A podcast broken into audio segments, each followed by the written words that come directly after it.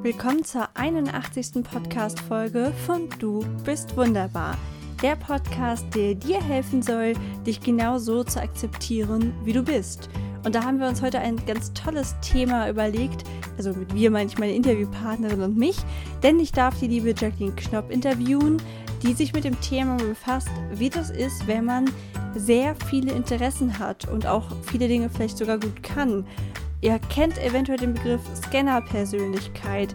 Bei Jacqueline ist es eher der Begriff Multitalent, den sie verwendet. Und wenn du dich dabei schon öfter erwischt hast, wie du immer wieder neue Dinge angefangen hast, wie man dir vielleicht gesagt hat, jetzt bleib doch mal bei einer Sache, aber du wolltest einfach nicht, weil alles hat dich irgendwie interessiert, dann ist diese Folge auf jeden Fall genau richtig für dich. Ich wünsche dir ganz viel Spaß beim Anhören.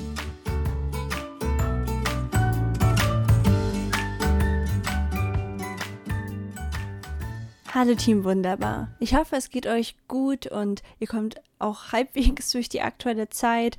Ich hatte so die letzten Wochen teilweise echt einen extremen Hänger, was ich so von mir gar nicht kenne. Und deswegen, falls es euch auch so geht, ich denke an euch und sende euch auf jeden Fall ganz viel Kraft. Ich glaube, diese, diese Zeit ist gerade wirklich sehr, sehr herausfordernd und es ist okay, wenn man hin und wieder struggelt. Es hat zwar gerade gar nichts mit dem Thema zu tun, aber mir war super wichtig, euch das vorher zu sagen.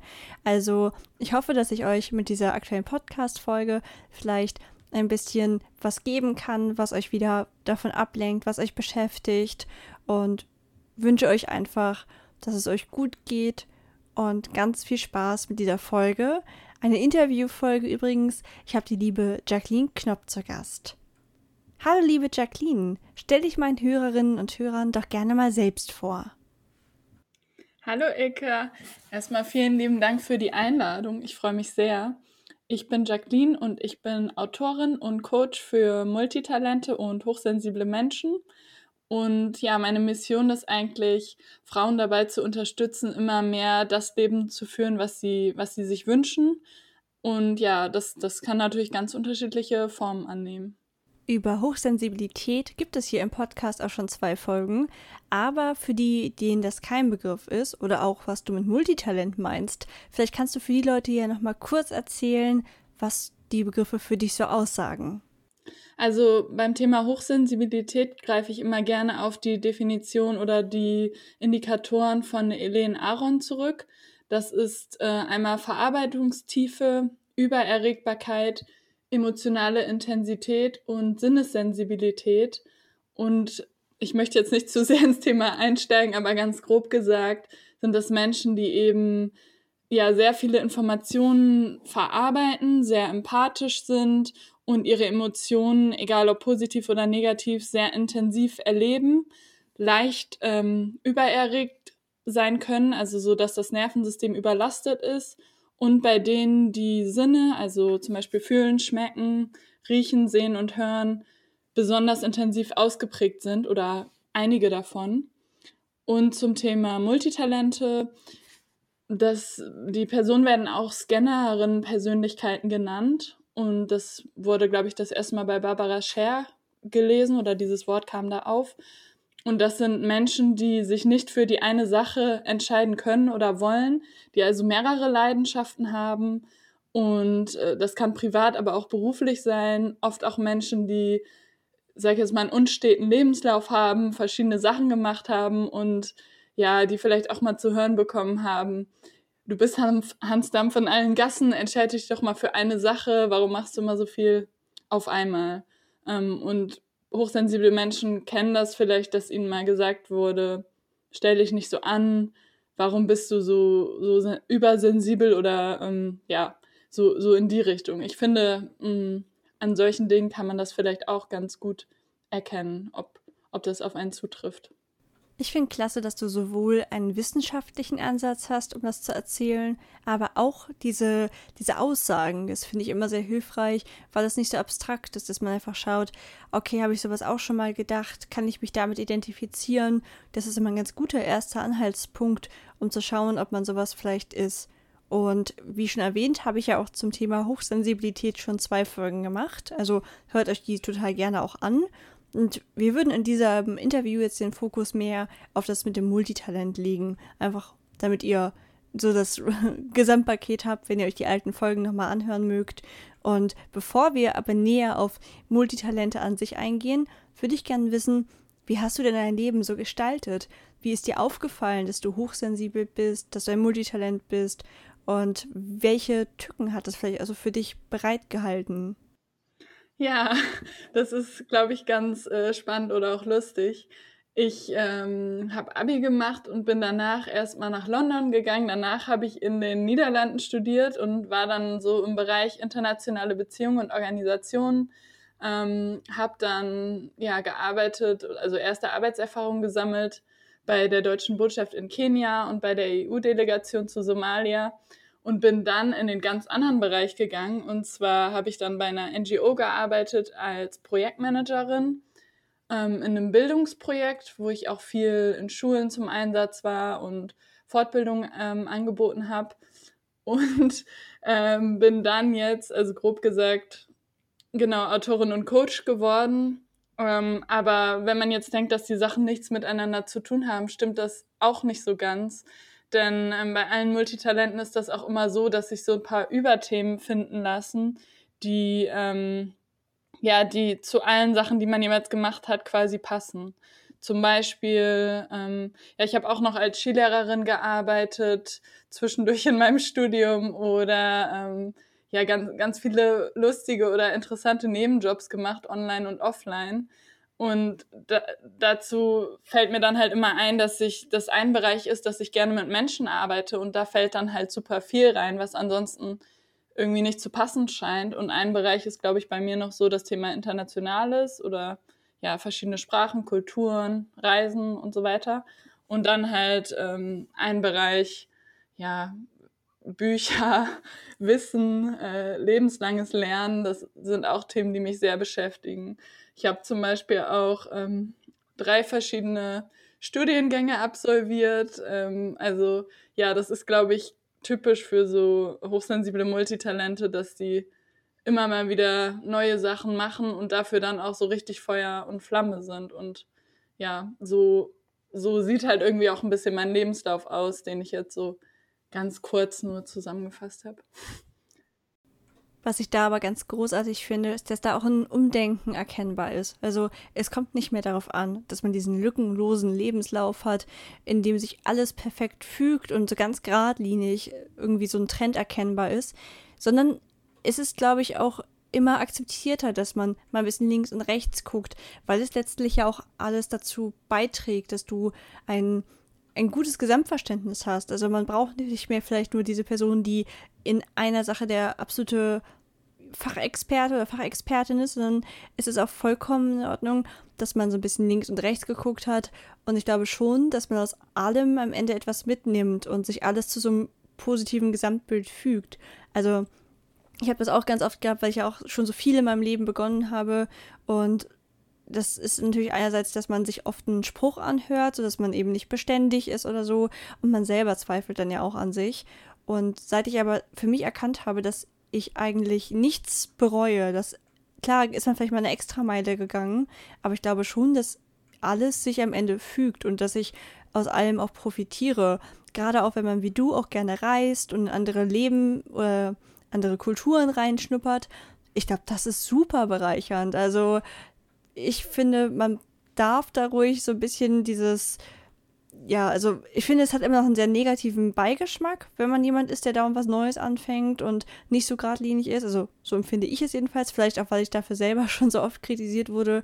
Und ich finde, das darf sich halt total ändern, weil wir nur durch die Gesamtheit unserer Erfahrungen die Menschen sind, die wir sind. Und das darf ruhig sehr bunt und vielfältig sein. Ja, auf jeden Fall. Ich, ich finde auch, oft macht das irgendwie gar keinen Sinn, wenn man das gerade macht. Also wenn man jetzt irgendwas Bestimmtes anfängt zu studieren oder nochmal eine Ausbildung macht, obwohl man schon irgendwie angeblich viel weiter in Anführungsstrichen war, ähm, sieht das vielleicht von außen wie so ein Schritt zurück aus oder macht in dem Moment gar keinen Sinn.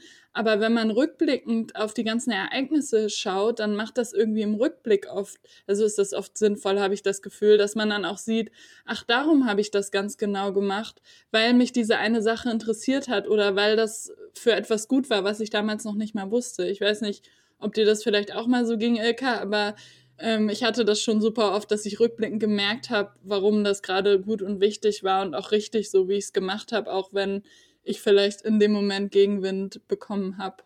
Ja. Ja, auf jeden Fall.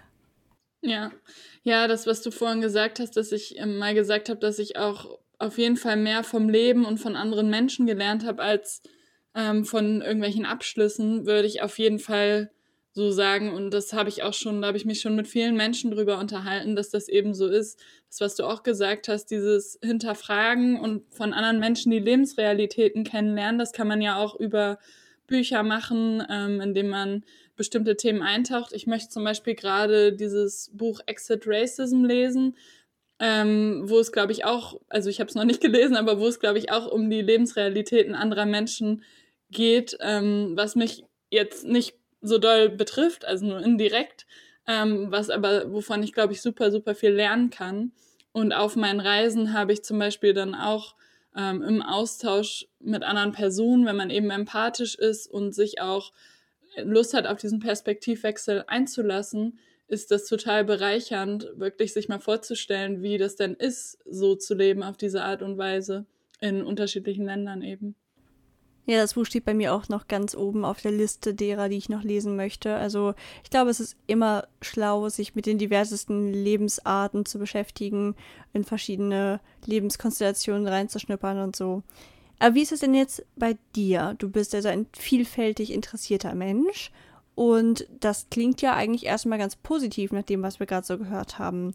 Was sind denn für dich die Nachteile, die damit einhergehen? Also ich glaube, mm, die Herausforderung ist immer, wenn man sich für viele Themen interessiert, dass man sich zu viel auflädt. Das ist auf jeden Fall die Nummer eins Sache, wo ich bei mir immer wieder quasi auf mich aufpassen darf ähm, ob das jetzt Zeitmanagement ist, Projekte allgemein oder auch neue Hobbys. Weil wenn ich von irgendwas Bestimmten erfahre und dann bin ich total Feuer und Flamme und möchte direkt alles darüber lesen, alles darüber wissen, mich darüber austauschen, darüber irgendeine Ausbildung oder irgendwas machen. Und dann muss ich halt immer wieder, ähm, also ich bin da schon oft dann voreilig reingesprungen und hatte dann viel zu viel zu tun. Aber inzwischen habe ich zum Glück gelernt, ähm, ja, dann auch mal Sachen ein ganz bisschen später vielleicht anzufangen oder andere Sachen dafür aufzuhören, damit ich mich halt nicht überfordere. Denn diese, dieser Energieschub, wenn man Lust auf was Neues hat, ist zwar super groß, aber man möchte ja trotzdem hm, ja noch genug Freizeit haben und es soll ja irgendwie nicht in Stress ausarten, dass man so viele Interessen hat. Also ich glaube, das ist auf jeden Fall ein quasi Nachteil. Und dann auch das Thema, Wann schließe ich ein Projekt ab? Wie lange bleibe ich dabei? Ist das jetzt nur eine Phase, dass ich vielleicht gerade keine Lust habe äh, und ein bisschen weniger motiviert bin? Das kennt, glaube ich, jeder, der ein langfristigeres Projekt macht. Ähm, oder ist das wirklich so, dass ich gar keine Lust mehr auf dieses Projekt habe und so richtig negative Gefühle habe und ähm, ja, mich wirklich drücke und scheue, daran weiterzuarbeiten?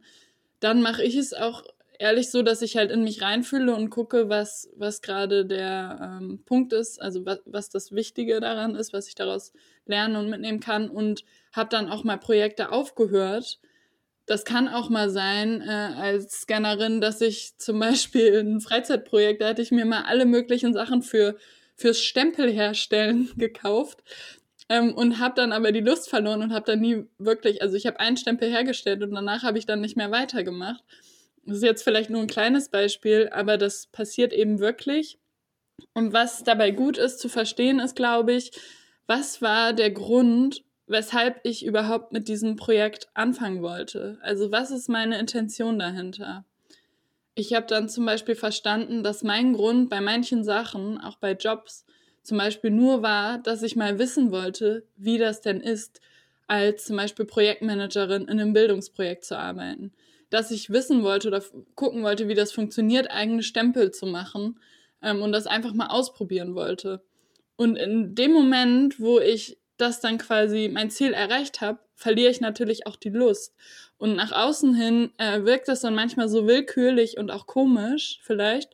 Ähm, aber wenn ich das für mich selber geklärt habe und mir diese Fragen gestellt habe, ist für mich persönlich auch einfacher, die Sachen dann in einen Schuhkarton zu legen oder einen anderen Projektabschluss zu finden und damit irgendwie Frieden zu schließen und loszulassen. Weil sonst hat, macht man sich, glaube ich, als äh, so Multitalent auch viele Vorwürfe im Sinne von, habe ich schon wieder was angefangen und das nicht zu Ende gebracht. Ähm, was soll das denn? Darum ist das, glaube ich, gut, auch einen Projektabschluss zu finden, ähm, der ja vielleicht nicht traditionell ist, aber mit dem man eben leben kann und der für einen selbst funktioniert. Erstmal zu dem ersten, was du gesagt hast. Das klingt ja zunächst ganz einfach. Dann mache ich halt weniger auf einmal. Ich priorisiere das irgendwie. Aber genau das ist ja in ja. der Regel das, was den Multitalenten sehr schwer fällt. Also wie gelingt es dir, dass du da jetzt einen Fokus setzt? Ja. Ja, ich versuche natürlich, äh, also ich mag das gerne. Jeder ist natürlich auch unterschiedlich, aber ich plane schon gerne auch so das ganze Jahr grob vor, sage ich jetzt mal, und gucke, äh, wann habe ich welche Deadlines oder welche Projekte stehen schon fest. Und die Sachen, die ich dann noch machen möchte, versuche ich dann halt lose in die anderen ähm, Wochen oder Monate einzuplanen. Wenn ich sehe, dass das eine stressige Zeit ist, dann ist das vielleicht nicht der richtige Zeitpunkt, um noch ein weiteres neues Projekt einzuplanen. Und ich versuche auch ehrlicher mit mir zu sein und zu gucken, wie es mir gerade geht. Ähm, und dann auch, wenn es sein sollte, dass es mir zu viel wird in einer Woche oder so, dann eben auch Termine abzusagen oder zu verschieben, soweit möglich. Ähm, genau. Aber ganz grob ähm, ich versuche immer ein bisschen ja, Sachen fest einzuplanen mit festen Zeiten, ähm, aber mir halt auch ein bisschen Freiräume zu lassen. Also so ein, ich versuche so einen Mix aus ähm, flexibler und ja, fest, festgesetzter Planung irgendwie für mich persönlich einzuhalten, weil das am besten funktioniert. Und ja, ich ähm, nutze dafür dann auch, um zum Beispiel, ja, in Anführungsstrichen mehr zu schaffen oder effektiv zu arbeiten, damit ich dann auch wirklich frei habe, wenn ich frei machen will. Ähm, nutze ich auch bestimmte Fokuszeiten und mache zum Beispiel an einem Tag morgens nicht meine E-Mails oder so, sondern erstmal morgens die Sachen, für die ich mich am meisten konzentrieren brauche, weil ich weiß, dass ich nach dem Aufstehen und Frühstücken meine produktivste Phase habe, in Anführungsstrichen. Da mache ich dann zum Beispiel Sachen wie, als ich jetzt mein Buch geschrieben habe, wirklich in den Schreibfluss zu gehen und Sachen zu machen, die mir vielleicht auch schwerfallen oder auf die ich keine Lust habe. Äh, das mache ich dann immer als allererstes. Und wenn ich zum Beispiel weiß, nachmittags ist jetzt nicht mehr meine stärkste Zeit oder abends, ich möchte aber noch irgendwas lesen oder so, dann, dann versuche ich eben die To-Dos so einzuordnen, dass das gut zu meinem, ja, zu meiner Arbeitsweise und meiner Energie ähm, passt. Und ja, also das ist jetzt eher so die Tagesplanung und die, die Jahresplanung mache ich dann halt ganz grob. Und jeden Monat gucke ich dann halt auch nochmal ähm, nach dem Monat und vor dem Monat, also am Anfang des Monats, was steht diesen Monat an, ähm, was sind meine Prioritäten, wo muss ich ganz besonders Wert drauf legen und wo erwartet vielleicht auch jemand von mir, dass ich wirklich präsent bin. Und nach dem Monat gucke ich immer gerne noch, wie hat das geklappt, wie ging es mir diesen Monat ähm, wie zufrieden bin ich mit den Dingen, die ich mir vorgenommen habe und versuche da eben regelmäßig so einzuchecken und zu gucken, wie läuft mein Prozess gerade, wie geht's mir, ähm, ist das zu viel oder zu wenig? Weil ich glaube, dass das halt nicht eine Sache ist, die man einmal machen kann, sondern dass man da wirklich immer dranbleiben muss, in Anführungsstrichen, weil meine Energie ist ja auch nicht immer gleich. Wenn es mir gerade nicht so gut geht und mich andere Sachen belasten, dann kann ich vielleicht nicht das gleiche Pensum, sage ich jetzt mal, ähm, abarbeiten, in Anführungsstrichen. Also meine Arbeit macht mir sehr viel Spaß, aber ich benutze trotzdem mal den Griff, Begriff abarbeiten. Ähm, wie, ja, wenn ich super energievoll bin und es mir gerade rundum in allen Bereichen super geht. Ja, ich glaube auch insbesondere das Reflektieren ist total wichtig, dass man sich immer wieder fragt, wie gut das jetzt geklappt hat, dass man das, was man sich vorgenommen hat, auch wirklich einhält also ich lese das ja in Form eines Bullet Journals, was ich jeden Morgen bearbeite. Und am Anfang war ich da ganz, ganz schlecht drin und habe mir natürlich immer viel zu viel vorgenommen. Und ich habe das Gefühl, je länger ich das jetzt mache, desto realistischer kann ich einschätzen, wie viel ich gleichzeitig bearbeiten kann und merke da definitiv eine Verbesserung. Aber es hat lang gedauert. Also da auf gar keinen Fall am Anfang entmutigen lassen und einfach sich immer wieder fragen, wie geht es mir denn gerade? Habe ich irgendwie mich übernommen? Kann ich mehr machen? Kann ich, sollte ich weniger machen? Und da vielleicht einfach gucken, welche Weise für einen passt. Bei mir ist es halt das Bullet Journal. Ich glaube, da hat jeder so seine Weisen, wie er irgendwie ganz gut planen kann. Und bei dir ist halt ja noch die Besonderheit, dass du nicht nur ein Multitalent bist, sondern auch noch hochsensibel. Und die Kombination stelle ich mir besonders schwierig vor. Und deswegen die Frage, wie empfindest du das? Ist das ein Vorteil, ein Nachteil? Beschreib uns das mal. Ja, also ähm, in, in dem Buch, was ich jetzt geschrieben habe, geht es auch genau um das Thema, hochsensible Multitalente. Und ich finde, es trifft es ganz gut, dass man manchmal das Gefühl hat, man ist mit einem Fuß auf der Bremse und mit einem Fuß auf dem Gaspedal. Wenn ich zum Beispiel gerade viele neue Ideen habe und super viel möchte, ähm, dann möchte ich eigentlich so richtig loslegen. Bin aber gleichzeitig, wenn ich das dann mache, merke ich, dass nach dieser Hochphase ich auch un unglaublich erschöpft sein kann und mich das extrem viel Energie gekostet hat, auch zum Beispiel so doll ins Außen zu gehen, mit so vielen Menschen zu interagieren oder große Projekte zu launchen oder ähm, was man dann auch immer gemacht hat. Also ich finde, dass, das ist eine besondere Herausforderung, wenn man ähm, hochsensibel ist und gleichzeitig Scannerin-Persönlichkeit, beide Bedürfnisse quasi in Balance zu bringen weil hochsensible Menschen, also äh, ungefähr 70 Prozent der Hochsensiblen sind introvertiert. Ich bin auch introvertiert und das heißt eben, dass ich eigentlich immer eher nach innen gerichtet schaue und dass ich meine Energie auch aufladen kann, indem ich alleine bin Ruhe habe, zum Beispiel in der Natur oder ja mit Tieren oder sowas. Das äh, hilft mir immer total. Und ähm, diese ja, Scanner-Persönlichkeit, die ich auch noch quasi habe, ähm, das sind halt oft, also da gibt es auch noch unterschiedliche Aspekte, aber ein Aspekt kann sein, dass man zum Beispiel gerne reist, gerne neue Erfahrungen macht und gerne auch Erfahrungen quasi im Außen macht. Und Reisen ist vielleicht ein gutes Beispiel, weil das dann natürlich auch wenn man dann im Außen ist und sich ganz viele neue Eindrücke anschaut, eine neue Kultur äh, auf, auf einen ja, einwirken lässt und eine andere Sprache spricht, sind das eben auch sehr, sehr viele Eindrücke, die man als hochsensible Person dann eben wieder verarbeiten muss. Und bei Hochsensiblen ist das so, ähm, dass ja, Geräusche oder Wahrnehmungen, die vielleicht bei anderen Menschen noch so ein bisschen unter der Schwelle liegen, dass sie bei denen noch nicht ankommen, kommen bei Hochsensiblen eben schon an, weil die sehr, sehr viel mitbekommen, also auch ein gutes Auge für Details haben, viele verschiedene Gerüche oder ähm, Sinneseindrücke eben wahrnehmen. Und dadurch kann das dann auch extrem viel werden.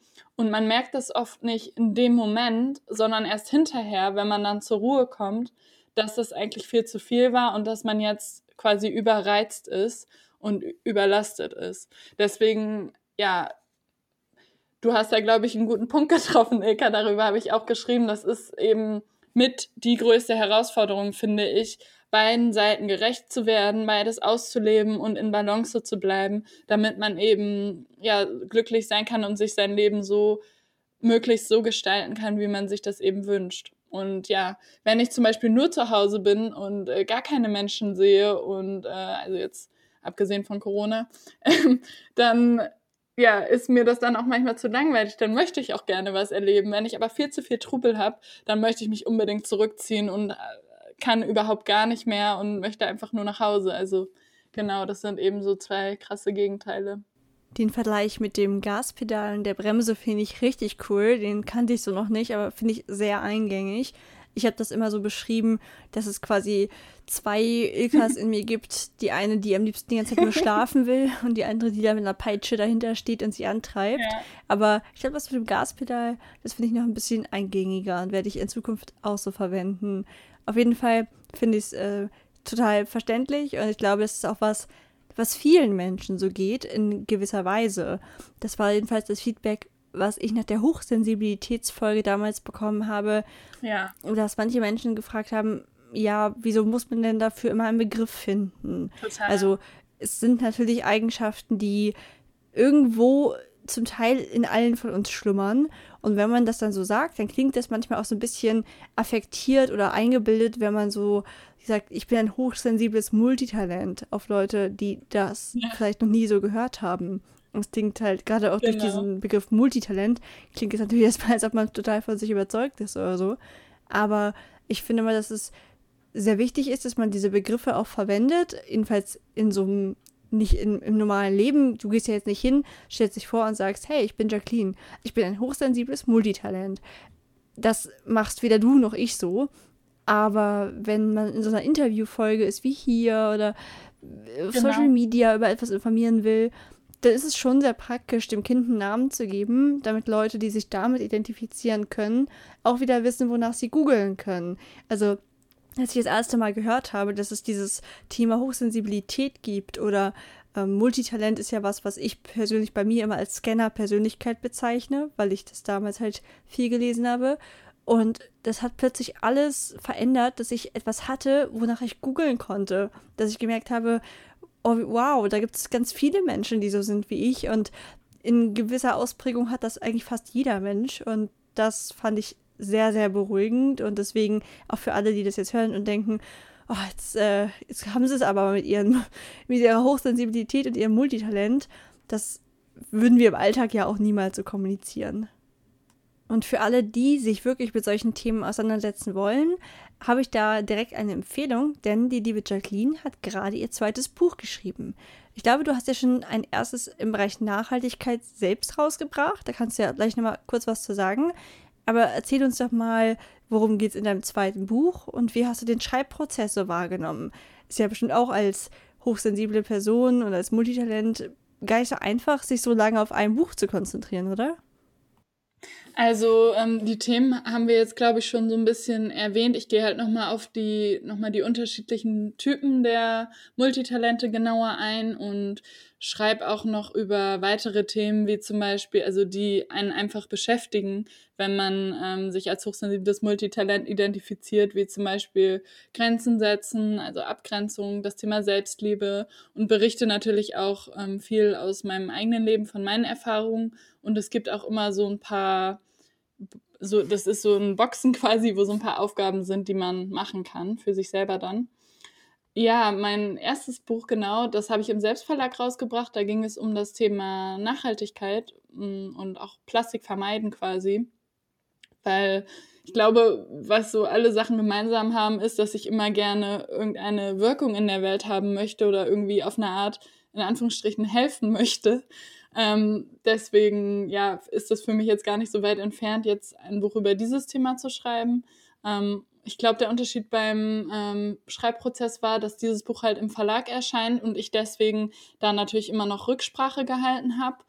Und ähm, ich finde, es ist auch noch mal was anderes, wenn man sich verpflichtet hat, was zu schreiben. Ähm, ja, dann ist es ein anderes Gefühl, als wenn man das ganz alleine im Selbstverlag herausbringt, weil dann hat man, glaube ich, ein bisschen weniger Respekt davor, sage ich jetzt mal. Ansonsten war der Schreibprozess ja, manchmal hat super viel Spaß gemacht und äh, ich möchte aber ehrlich sein, es gab auch mal Phasen, in denen es mir schwer gefallen ist, weil ähm, es ist halt immer so, selbst wenn ich selber Coach bin, ähm, gibt es Phasen, wo man irgendwie auch mal Zweifel hat oder wo es gerade nicht so gut läuft, wo man sich uninspiriert fühlt und es kann auch mal sein, oder es war auf jeden Fall bei mir so, dass alte Glaubenssätze nochmal hochgekommen sind oder ja Geschichten ähm, durch diesen Schreibprozess einfach ähm, ja nochmal aktuell wurden und ich mich dann deswegen auch emotional ganz viel nochmal mit mir selbst beschäftigt habe und dann auch ja Selbstcoaching gemacht habe ähm, und so weiter.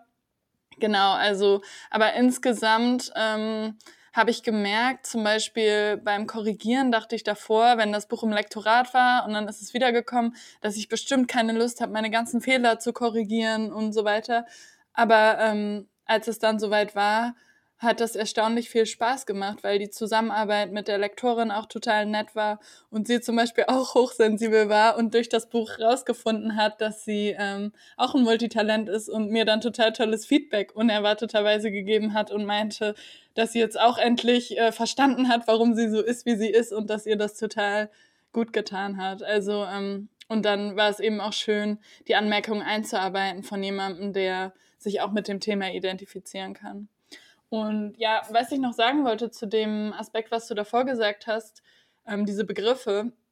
In meinem Podcast ähm, wurde auch schon öfter gesagt in einem Interview, dass man diese Begriffe eben auch nicht als Ausrede benutzen soll. Aber ich sehe das genauso wie du, Ilka, dass das auch sehr hilfreich sein kann, um Literatur dazu zu finden, Podcast-Folgen oder einen Podcast ähm, und eben auch gleichgesinnte Menschen.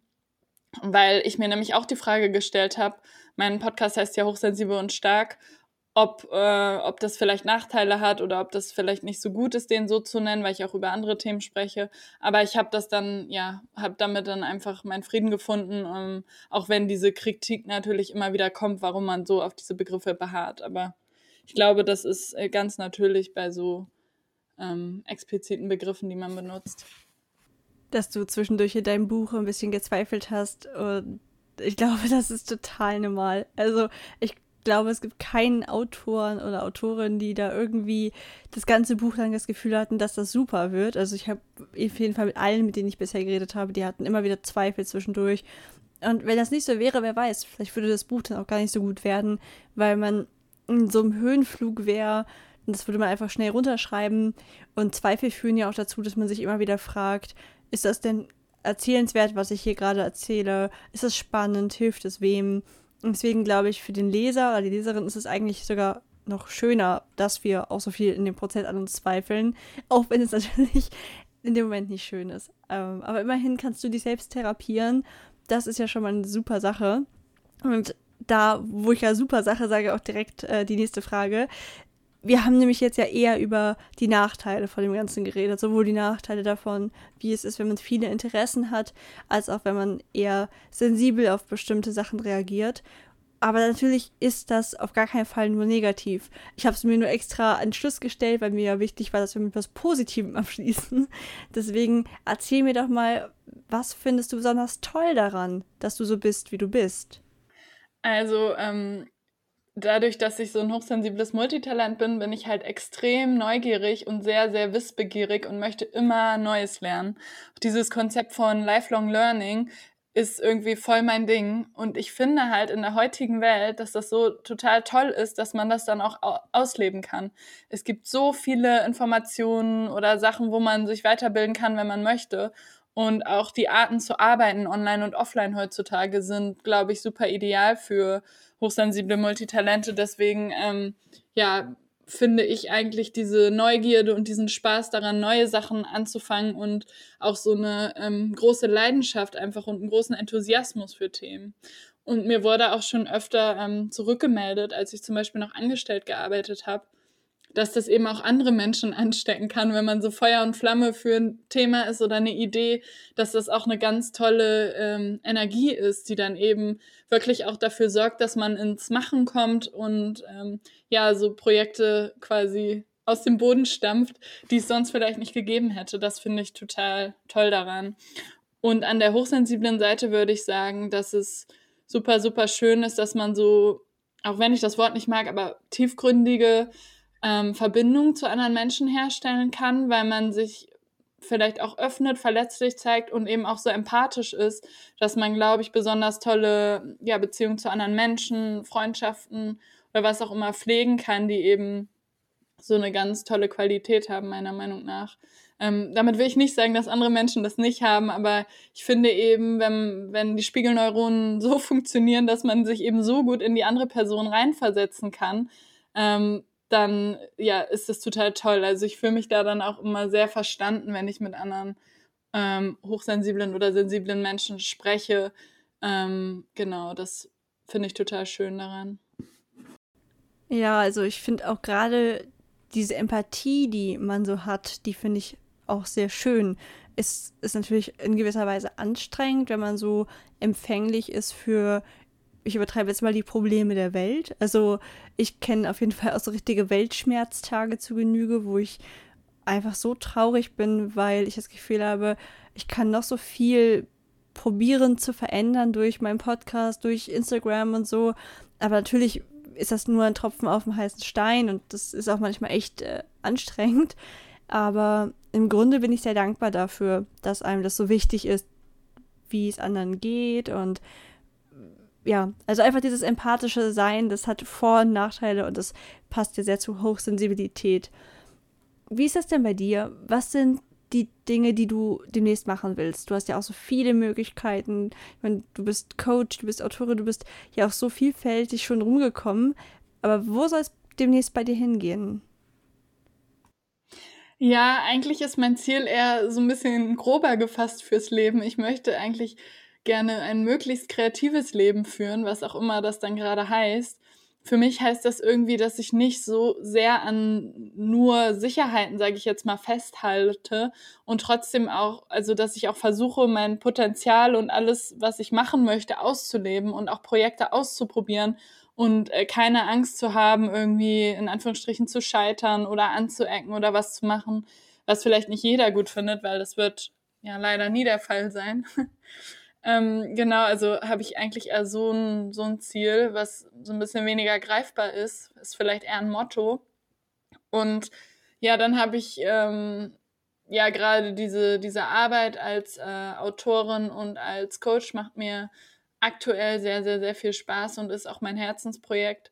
Und ähm, meine Selbstständigkeit ist eben das, was ich aktuell machen möchte. Und äh, ich bin ja nebenbei noch ein paar Stunden angestellt, aber ähm, ob das immer so bleibt oder ob das vielleicht ein bisschen freier wird, dass ich da dann auch irgendwo freiberuflich arbeite oder wie sich das zusammensetzt, ich glaube, das wird sich bei mir jedes Jahr ändern. Weil wenn ich so zurückblicke, dann habe ich immer ein paar ähm, Konstanten gehabt und ein paar Sachen sind immer dazugekommen oder wieder weggefallen. Und ich finde das extrem schwierig zu sagen, in welche Richtung das geht. Aber ich bin eben auch sehr ja, ich habe sehr viel Leidenschaft auch für das Thema Bildung und Lernen.